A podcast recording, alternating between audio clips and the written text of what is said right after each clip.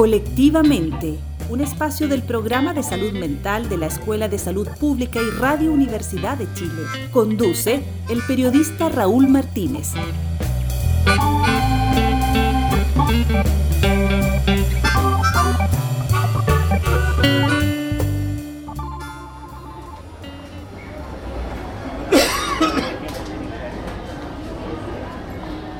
Durante los años el sistema público de salud mental ha ido derivando de uno orientado a la internación de los pacientes a otro donde aborda las enfermedades de este tipo con una mirada comunitaria y multisistémica. Si bien la atención caso a caso y el uso de medicamentos para superar los problemas de salud mental son muy importantes, desde ya hace varias décadas se utilizan también otras estrategias que permiten superar estos trastornos siendo Chile uno de los primeros países en el mundo en asumir esta nueva mirada en la salud mental. Conversamos con Daniela Rivera Espinosa, médico psiquiatra y jefa del Departamento de Salud Mental del Servicio de Salud Metropolitano Occidente, así como profesora del programa de salud mental de la Escuela de Salud Pública de la Universidad de Chile. A ella le preguntamos cómo debe ser abordada la salud mental en el sistema público de salud. Desde la década de los 60, 70 aproximadamente, se gestaron movimientos de reivindicación sobre la forma de abordar las problemáticas de salud mental de las personas. Recordemos que en ese entonces predominaba sin cuestionamientos el modelo asilar de instituciones manicomiales para el tratamiento de personas con patología de salud mental, en una dinámica muy reduccionista, absolutamente reduccionista, alejada de la sociedad y carente de posibilidades de recuperación efectiva, de participación y de reinserción social. Esta realidad eh, hizo que todos nos preguntáramos por qué eh, las personas seguían siempre en estas instituciones y no tenían eh, recuperación. y esto promueve un cambio de paradigma a nivel mundial, no solamente en Chile.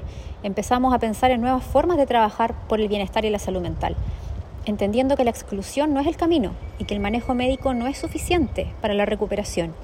Y que se requiere una mirada amplia donde las personas, familias y comunidades tomen un rol protagónico y participen activamente de su recuperación, del proyecto de vida y retomar su rol ciudadano. Em, en Chile este movimiento fue pionero, eh, de la mano del doctor Martín Cordero, la Araucanía, eh, estuvimos a la par de, procesos de reforma a nivel internacional, en Italia, en Inglaterra, y, esos son los cimientos que hoy conforman eh, los planes nacionales Chile tiene tres planes nacionales hasta ahora, en donde hay un trabajo sobre cómo la salud mental debe ser abordada en nuestro país. El primer plan nacional fue en el 93, de la mano con el retorno a la democracia, donde transitamos de un modelo manicomial, como les venía comentando, a una red de servicios. Una red de servicios que no es exclusivamente sanitaria como modelo biomédico, sino que eh, abraza los determinantes sociales de, las personas y toma desde allí las potencialidades y las formas de, sanar. Este plan nacional se profundiza en, los sucesivos del 2000 y del 2017. Estos planes eh, son muy importantes, los estoy mencionando porque declaran un respeto irrestricto a los derechos humanos, alejándonos de prácticas de exclusión, profundiza y nos habla de las redes de salud mental que tienen que estar insertas en la red general de salud para evitar discriminación y considerar a las personas con problemáticas de salud mental con los mismos derechos de acceso a una salud oportuna y de calidad sin distinciones. Y además despliega eh, esta red de servicios de manera territorial por comunas, provincias o regiones con equipos fuertemente ligados a las comunidades. Desde allí es que eh, entre todos eh, la salud mental se fortalece y se construye en, la sociedad, en el fondo, no es algo solamente sanitario, todos tenemos un rol en esto. Doctora, ¿cómo se componen las redes de salud mental en el sector público?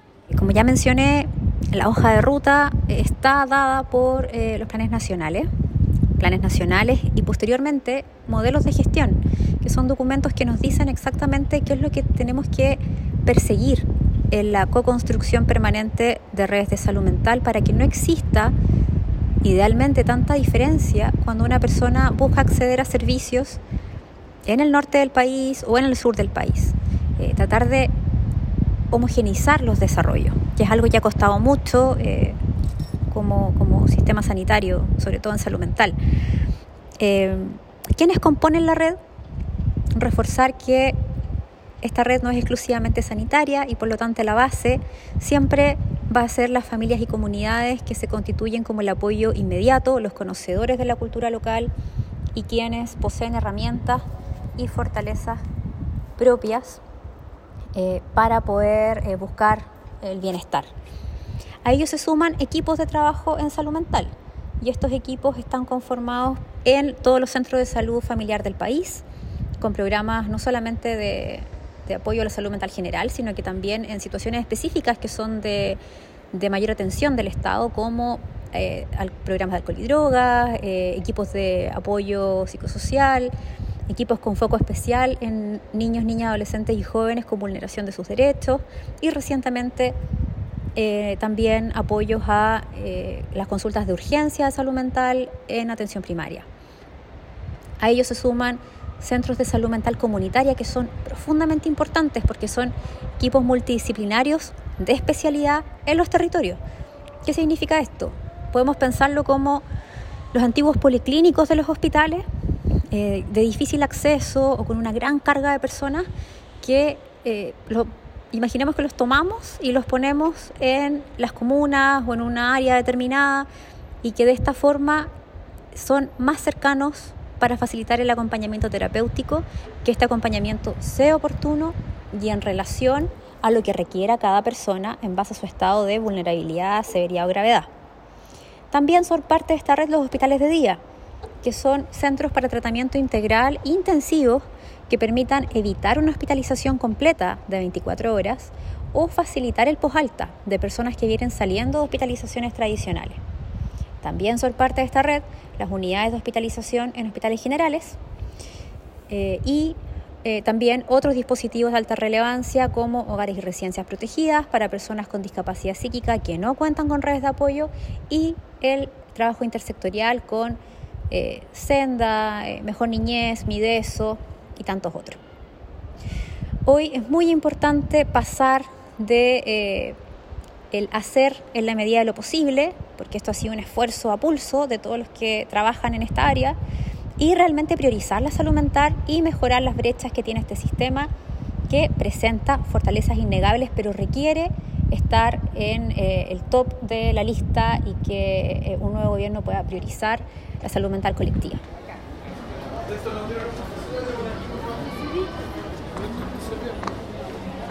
¿Cuál es la importancia que tiene la comunidad en este trabajo? Es infinita, ¿no? Eh, como ya hemos mencionado, la red incluye un trabajo eh, con la comunidad, pero esto va más allá de eso. La salud mental eh, no puede mirarse de manera aislada, como, como, un trabajo personal. La salud mental es parte y está muy anclada en lo que ocurra a nivel país, en lo que nos ocurra como sociedad y por lo tanto toda construcción de eh, ciudadanía, de, comunidad, de, apoyo mutuo es fundamental. Eso, por un lado, eh, creo que es muy relevante. Muchas veces le pedimos a salud que resuelva problemáticas que son sociales, que son eh, de, de violencia intrafamiliar, que son de vivienda, de trabajo o tantas otras dificultades que enfrentamos día a día. La comunidad al, ir eh, reivindicando ciertos derechos, la comunidad al ir fortaleciéndose como, un tejido social eh, bien compenetrado, también aporta la salud mental, más allá de las redes. No solamente aporta, creo que es lo fundamental. Ahora, si nos vamos específicamente a las redes, la idea es que las redes de salud mental sean eh, co-construidas. ¿Qué quiere decir eso?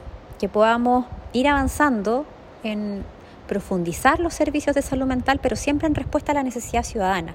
Pero para ello se requieren líderes locales, se requiere una participación activa, no solamente en aquellas personas que se atienden en el sistema, sino que también en, todo, en todo aquel que eh, genere eh, movimientos de abogacía, en todos los líderes locales, en las juntas de vecinos, eh, en los grupos de adulto mayor, en los colegios, y que generando un esfuerzo conjunto podamos lograr eh, un mayor bienestar entre todos.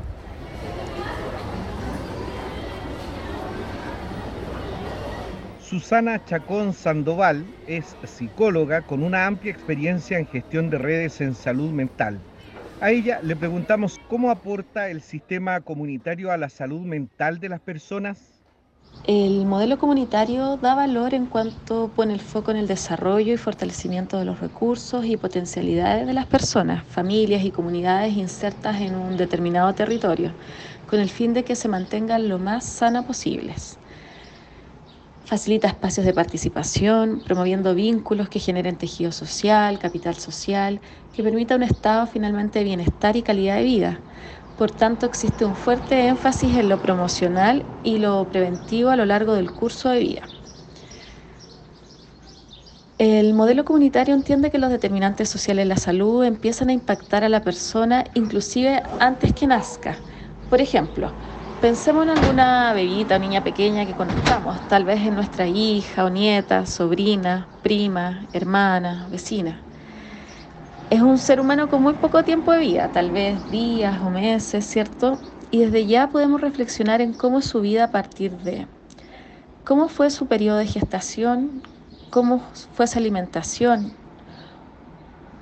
cuán nutritivo fue ese ambiente, cuánta tranquilidad, estrés o violencia experimentado en el entorno una vez que nació existe estimulación adecuada de acuerdo a su desarrollo, existe un ambiente con las condiciones habitacionales suficientes para crecer sana.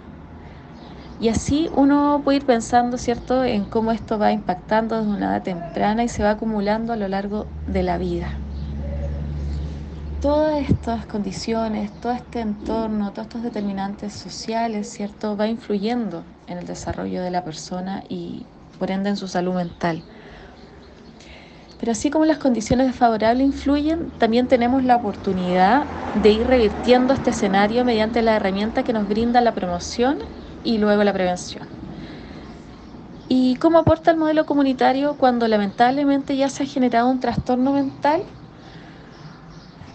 Bueno, teniendo como telón de fondo el enfoque de derechos, de género, con sus respectivos principios a la base, pone el énfasis en satisfacer las necesidades que esa persona, familia y comunidad en que se desenvuelve.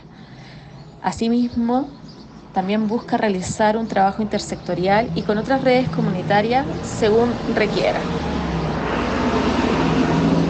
Para ello son múltiples las tareas que tiene la red de salud, dado que en base a la demanda de la población de un territorio tiene que generar una oferta en ese lugar, preferentemente ambulatorio, que dé respuesta a esas necesidades particulares, ¿cierto? Eh, considerando un acceso oportuno y calidad con atención integral, articulada para resguardar continuidad de cuidados con miras a una inclusión social.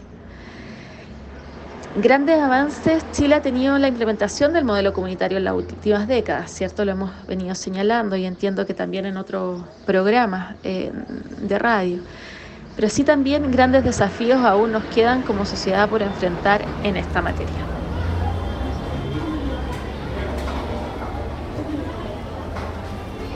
La psicóloga Susana Chacón nos responde la siguiente pregunta. De no haber un sistema comunitario en algún territorio, ¿qué debería hacer la comunidad? Los principios que están a la base del modelo están hoy plenamente vigentes y resuenan con las demandas sociales actuales de la ciudadanía las personas eh, como sujeto de derechos, sin importar su condición o situación, autonomía, equidad, justicia social, inclusión sociocomunitaria, entre otras. La comunidad puede canalizar sus demandas ¿cierto? en los distintos espacios de participación existentes actualmente en la red de salud, desde los consultorios cefanos símil más cercanos a su domicilio, ¿cierto? hasta hay instancia de participación en los mismos servicios de salud a lo largo del país. Las personas usuarias, por ejemplo, de servicios especializados en salud mental, como son los COSAM o Centros Salud Mental Comunitaria, pueden canalizar sus demandas en consejos de participación o solicitar el espacio para ello a la dirección del establecimiento, por ejemplo. En nuestro país existen múltiples agrupaciones de usuarios, familiares de usuarios, algunas de muy larga data, que tienen un importante rol de la sensibilización ¿cierto? y abogacía en la temática Asimismo, líderes territoriales que muchas veces se vinculan más estrechamente con los equipos de salud pueden encontrar conjuntamente cuál es la mejor instancia para canalizar y dar respuesta a sus inquietudes y necesidades. Ahora bien, también obviamente podemos mirar y tenemos que mirar más allá de la red de salud. Hoy en día esperamos que el lugar que la salud mental ha ido tomando, dado el impacto de la pandemia, pueda estar abordado en la agenda política de forma seria y en coherencia con que la población está requiriendo. Eh, para que sea parte de esa agenda, cada ciudadano, cada ciudadana, ¿cierto?, tiene una responsabilidad y rol en visibilizar la problemática.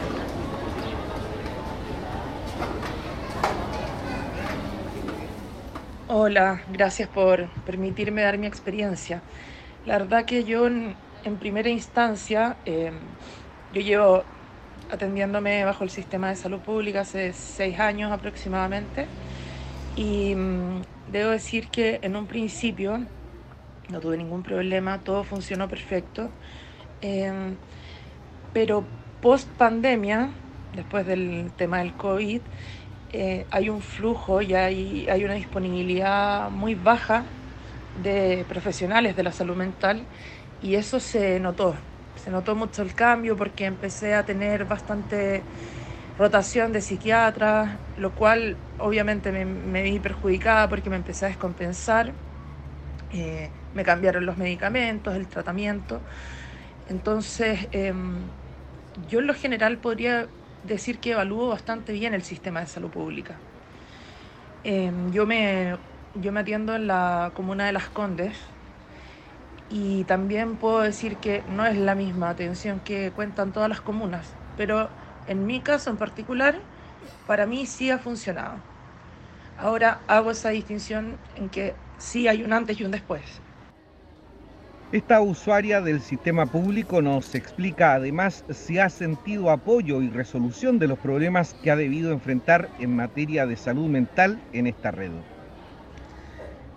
Como dije, durante estos seis años aproximadamente que me he atendido en la salud pública, eh, sí he sentido el apoyo y la resolución de problemas por parte de los profesionales. Eh, sobre todo quiero resaltar el área de psiquiatría, ya que mm, gracias al sistema de FONASA eh, he podido acceder a todos mis medicamentos de manera gratuita todo este tiempo.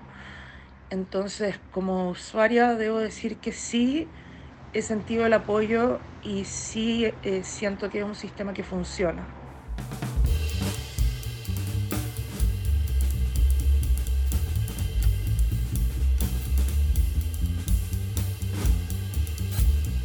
Volvemos con Susana Chacón, quien nos comenta la situación de Chile en materia de redes de salud mental en relación con otras naciones a nivel global. Nuestro país tiene una historia de varias décadas ya, ¿cierto?, de implementación del modelo comunitario en atención en salud mental, lo cual ha conllevado importantes avances. No obstante, estos avances también conllevan un gran número de desafíos, importantes desafíos para la implementación del modelo, ¿cierto? Para que cada vez cada red territorial vaya avanzando en coherencia con ello. Esta misma situación, ¿cierto? Eh, también se da en otros países, donde también tienen importantes brechas. Y aquí quiero hacer mención a lo que plantea la Organización eh, Panamericana de la Salud, cuando señala cierto que la carga de los trastornos mentales en la región de la América muestra que los países deben aumentar el nivel de financiamiento actual para satisfacer las necesidades de las personas con trastornos mentales. Señalan que las brechas de financiamiento para la salud mental oscilan entre tres veces la inversión actual en los países de ingresos altos y 435 veces la inversión en el país de ingresos más bajos en la región. Según un nuevo informe que, han sacado, los problemas de salud mental producen más de un tercio de la discapacidad total en las Américas. Sin embargo, solo 2% del presupuesto salud de los países se destina a la prevención y el tratamiento de estos trastornos si bien la situación eh, puede ser un tanto disímil eh, en distintos países, ¿cierto? En la región acá de las Américas, eh, sabemos que Chile tiene un desarrollo y ha destacado por ello, según lo que han señalado en distintos momentos la OPS en nuestro país. Em, esta realidad en relación al presupuesto es algo transversal, ya es una situación que más bien sería regional.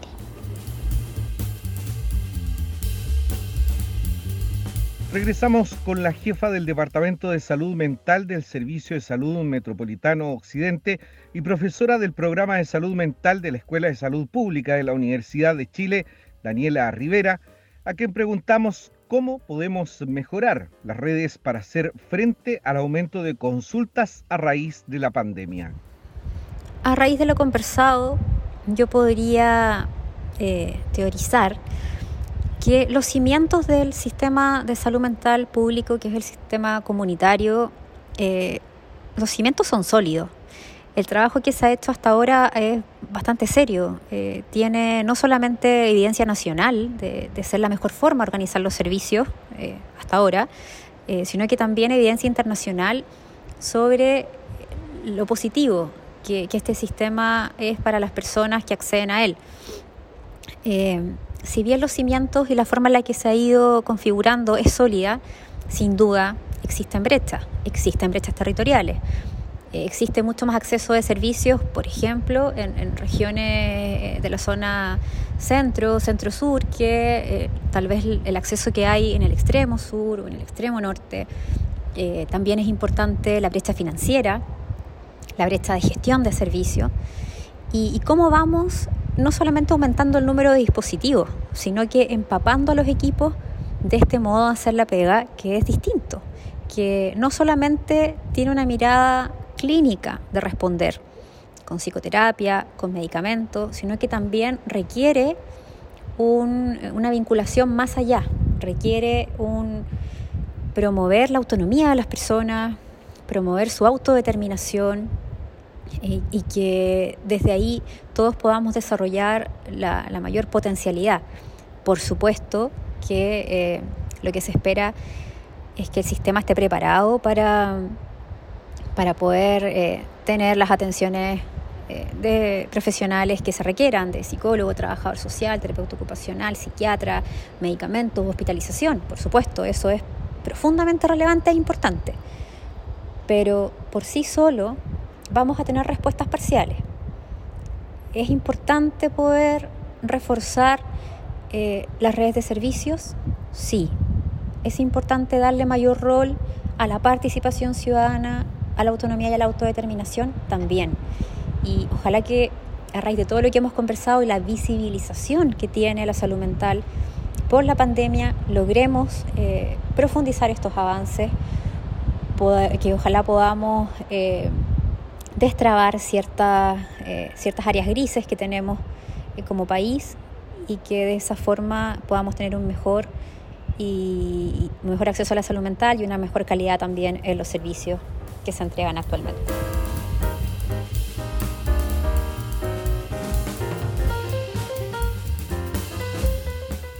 La red pública de salud mental está para ser utilizada por quienes sienten un problema y la necesidad de acudir a un especialista para diagnosticar una eventual enfermedad mental.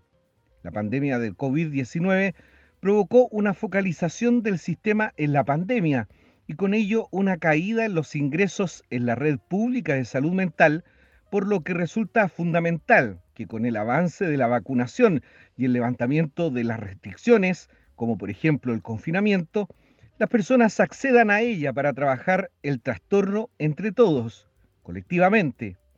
Queremos agradecer por recibirnos cada semana en su hogar e invitarlos a compartir este programa en el espacio Vuelve a escuchar de nuestro diario electrónico radio.uchile.cl y en nuestro canal de Spotify. Los esperamos como cada sábado a partir de las 17 horas a través de las ondas de Radio Universidad de Chile 102.5 FM. Hasta entonces. Colectivamente es un espacio del programa de salud mental de la Escuela de Salud Pública y de Radio Universidad de Chile en el marco de su convenio institucional. Colectivamente es un espacio para abordar temas de salud mental en nuestro país y su objetivo es exclusivamente educativo y de difusión. Nos encontramos el próximo sábado a las 17 horas en el 102.5 FM.